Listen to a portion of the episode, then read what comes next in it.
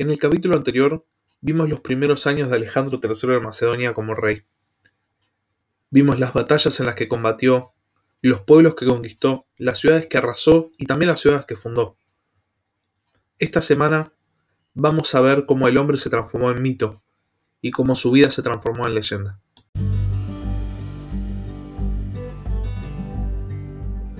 Buenas noches, sean bienvenidos una vez más a la Barba Roja de Barba Roja, un espacio para hablar sobre curiosidades de la historia.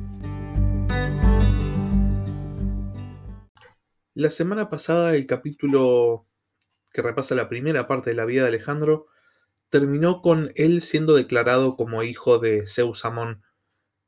Esto para sus contemporáneos y para él, y inclusive lo podemos pensar desde el punto de vista de hoy en día, fue casi como un renacer de Alejandro.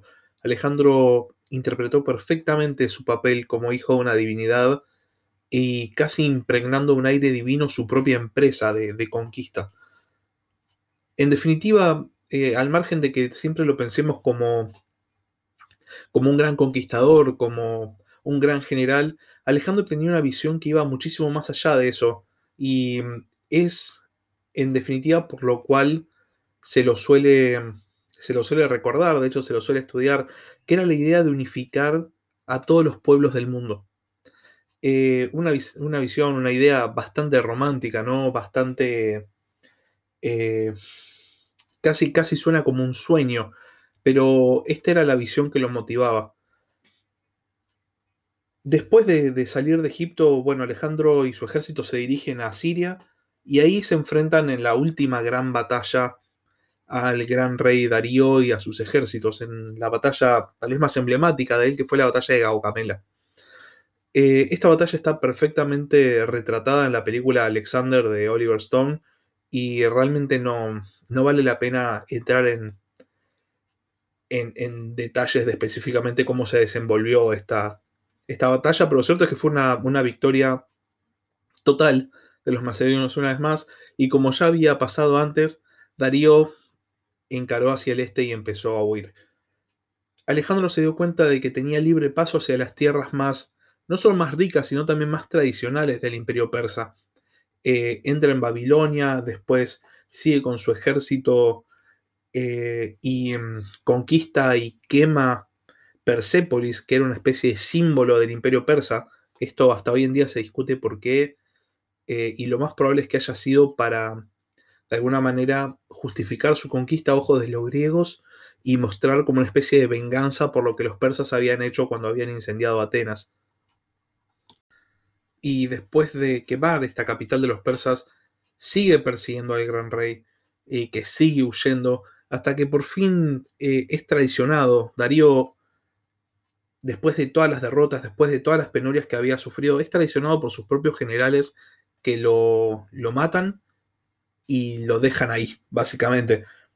Alejandro, que, estaba obsesionado con llegar a Darío porque pensaba que siempre que hubiese otro gran rey, eh, digamos, él ya era el gran rey, se hacía tratar como tal, pero siempre que hubiese otro gran rey, su reino no era legítimo.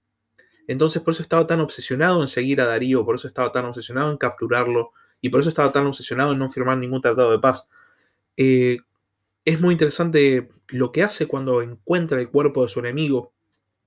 En vez de, no sé, tratarlo mal o dejar que se pudra o algo por el estilo, eh, las, las crónicas cuentan que Alejandro lo cubre con una capa y le da todos los honores propios del gran rey de Persia. Alejandro no veía a su enemigo como, bueno, justamente como, como un enemigo, como alguien a quien odiaba, sino era un rival, era un competidor y merecía respeto a partir de este momento, la vida de Alejandro toma un rumbo muy particular. El, gran enemigo había sido derrotado, el gran rival, ¿no? Había sido depuesto, había sido traicionado, asesinado, y Alejandro quedaba como el único gran rey. Por otro lado, había uno de los, uno de los generales de, Darío, se había autoproclamado heredero de, del trono persa, pero en realidad no tenía un peso, un peso real, digamos. Así que no, no era más allá de un potencial usurpador, no era un rival directo. Eh, en este momento, Alejandro empieza a ver conspiraciones, conspiraciones entre los suyos. Es como si la fuerza que lo hubiese movido hasta ese punto hubiese sido pura y exclusivamente la conquista y la gloria militar. Una, una serie de, de conspiraciones que de hecho existieron hicieron que pierda la confianza en prácticamente todo su círculo, excepto los más allegados, entre ellos Efestión. Eh, pero todos los demás eran susceptibles de, de ser acusados y de, ser asesinados bajo el cargo de conspiración. Eh, es lo que le pasa a Filotas, el hijo de Parmenión, y también a Parmenión, que se presume que habían organizado un complot. Eh, también es lo que le pasa a Clito. Clito era Clito el Negro, eh, muy conocido por su, por su apodo, por su color de pelo. Era, había sido un general de, de Filipo y había acompañado a Alejandro en todas las campañas inclusive habiéndole salvado la vida en una batalla. Eh, Clito es asesinado por el mismo Alejandro en una discusión en la que los dos estaban muy borrachos, pero con esto podemos ver que eh, inclusive el humor de Alejandro empezaba a variar. Eh, definitivamente parecía que el gran rey estaba muy cansado, pero por algún motivo quería seguir yendo hacia el este y quería seguir conquistando y quería seguir unificando a los pueblos. Para el año 327 a.C., o sea, siete años después de haber invadido Persia, Alejandro ya había consolidado el dominio sobre todo el antiguo imperio persa, sobre todo el antiguo gran enemigo de los griegos, y se disponía a una nueva conquista, se disponía a invadir la India. Por un segundo intentemos imaginarnos esta cuestión. Macedonia quedaba en lo que actualmente sería la península balcánica, en el norte de Grecia. Desde ese punto, los ejércitos, caminando básicamente, o a lo sumo a caballo, consiguieron llegar hasta la India, atravesando todo lo que hoy conocemos como Medio Oriente.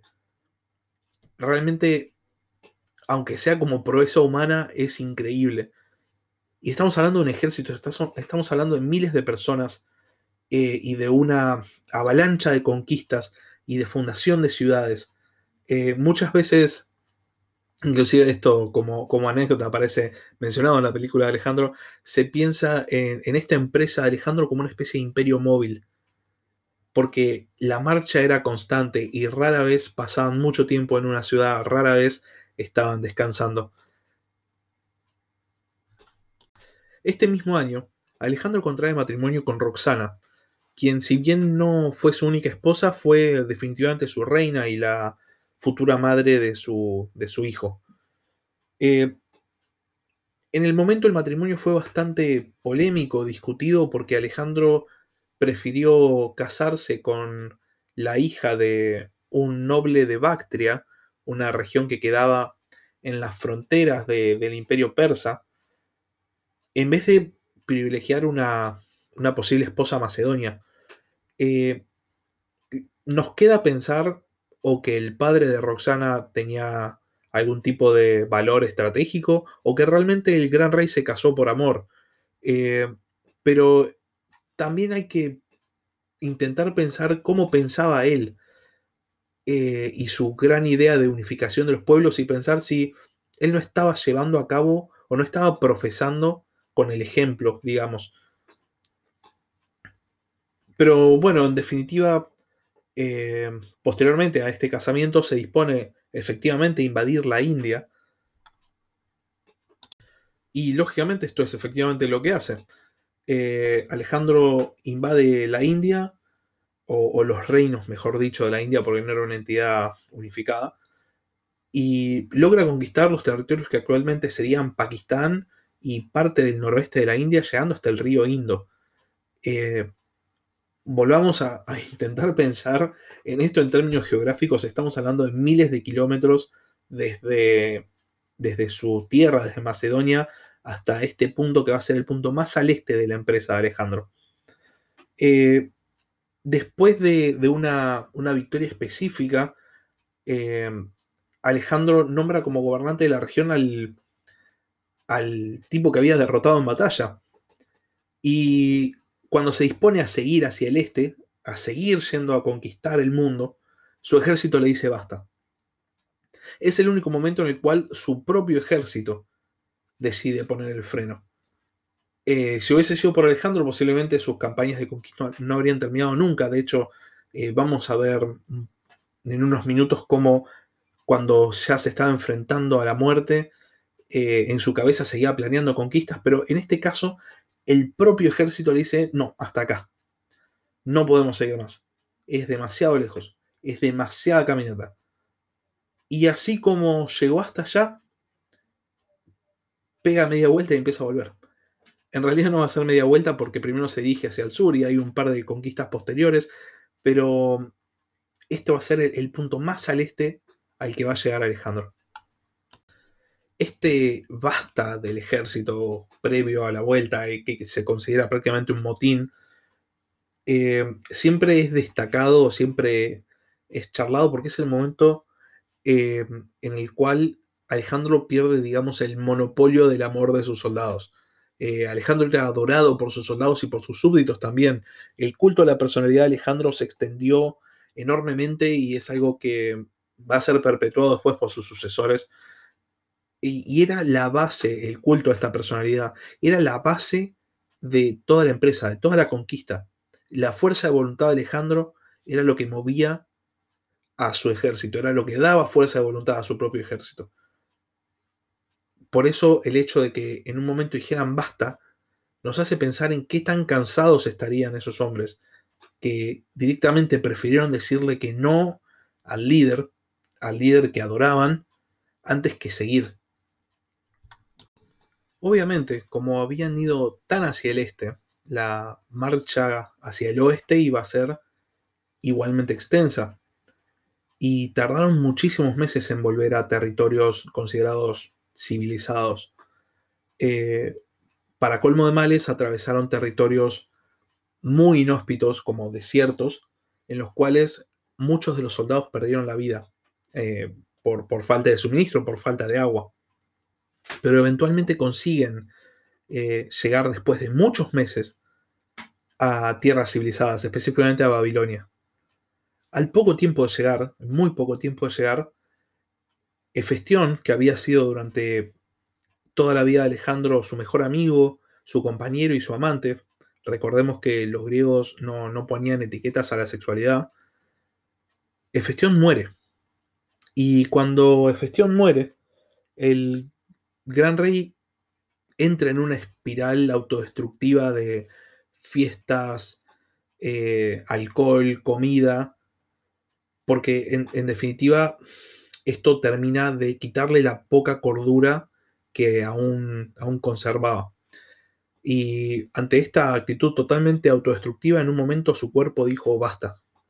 Y a los 32 años, Alejandro fallece en Babilonia.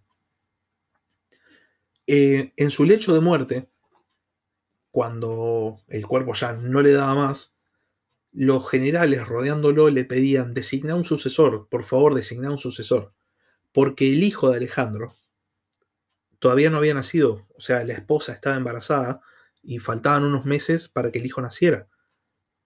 Eh, y hay una, anécdota muy interesante con respecto a esto que figura en una de las crónicas de la, de la biografía de Alejandro, que es que él en su lecho de muerte parece que dijo o cráteroi o crateroi. Y depende de la acentuación, significa o crátero que es, e, era uno de sus generales, o el mejor. Obviamente los generales que no eran cráteros decidieron que el Alejandro había dicho el mejor y automáticamente asumieron que tenían que disputarse el dominio o, disputarse los restos del de, imperio de Alejandro.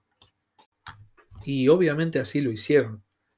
Eh, muy rápidamente estos generales, que después van a ser conocidos como los diádocos, se dividieron el enorme imperio de Alejandro en varias regiones que decidieron administrar. Primero como excusa, como una especie de regencia hasta que el heredero Alejandro tuviese la edad de gobernar, pero eventualmente van a consolidar sus dominios. podemos pensar que inmediatamente después de la muerte de Alejandro, todo el proyecto que había armado se desmembró. Así como pasa con muchos, eh, muchos imperios o muchos estados o muchos proyectos a través de la historia, cuando la fuerza de voluntad detrás de ese proyecto desaparece, el proyecto desaparece. Normalmente cuando pensamos en, las ideas de Alejandro, eh, siempre vamos a un mismo lugar común, que es que el conquistador eh, tenía como fin real la unificación de los pueblos. En sus ideas, dentro de sus ideas, eh, figuraban el intercambio de poblaciones, la unificación de las culturas, en mantener las religiones, pero unificar la cultura de la población. Eh, Alejandro fundó aproximadamente 70 ciudades, la gran mayoría con su nombre, o sea, Alejandría, eh, a través de todo el imperio. Y mm, en sí, bueno, siempre cuando uno piensa en la figura del conquistador, al margen de su gloria militar, no, no puede sino pensar en el mundo que no fue. Eh, en un mundo que cada vez está más dividido, donde cada vez estamos más peleados, donde cada vez encontramos más diferencias entre nosotros, eh, regiones dentro de países se quieren separar, países dentro de uniones se quieren separar, y cada vez hay más odio y más división, da mucho que pensar. ¿Qué habría pasado si la idea de Alejandro hubiese tenido éxito? ¿Qué habría pasado si eh, la filosofía griega hubiese triunfado en vez de el derecho romano, por ejemplo? ¿Cómo habría sido una civilización en base a la filosofía y en base a la unión de los pueblos? Creo que esta es la idea detrás de la admiración de muchos hacia la figura de Alejandro. Es pensar el mundo que no fue.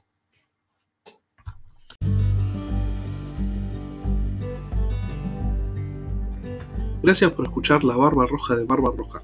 Cualquier duda o consulta, comunícate a la barba roja de barba roja gmail.com.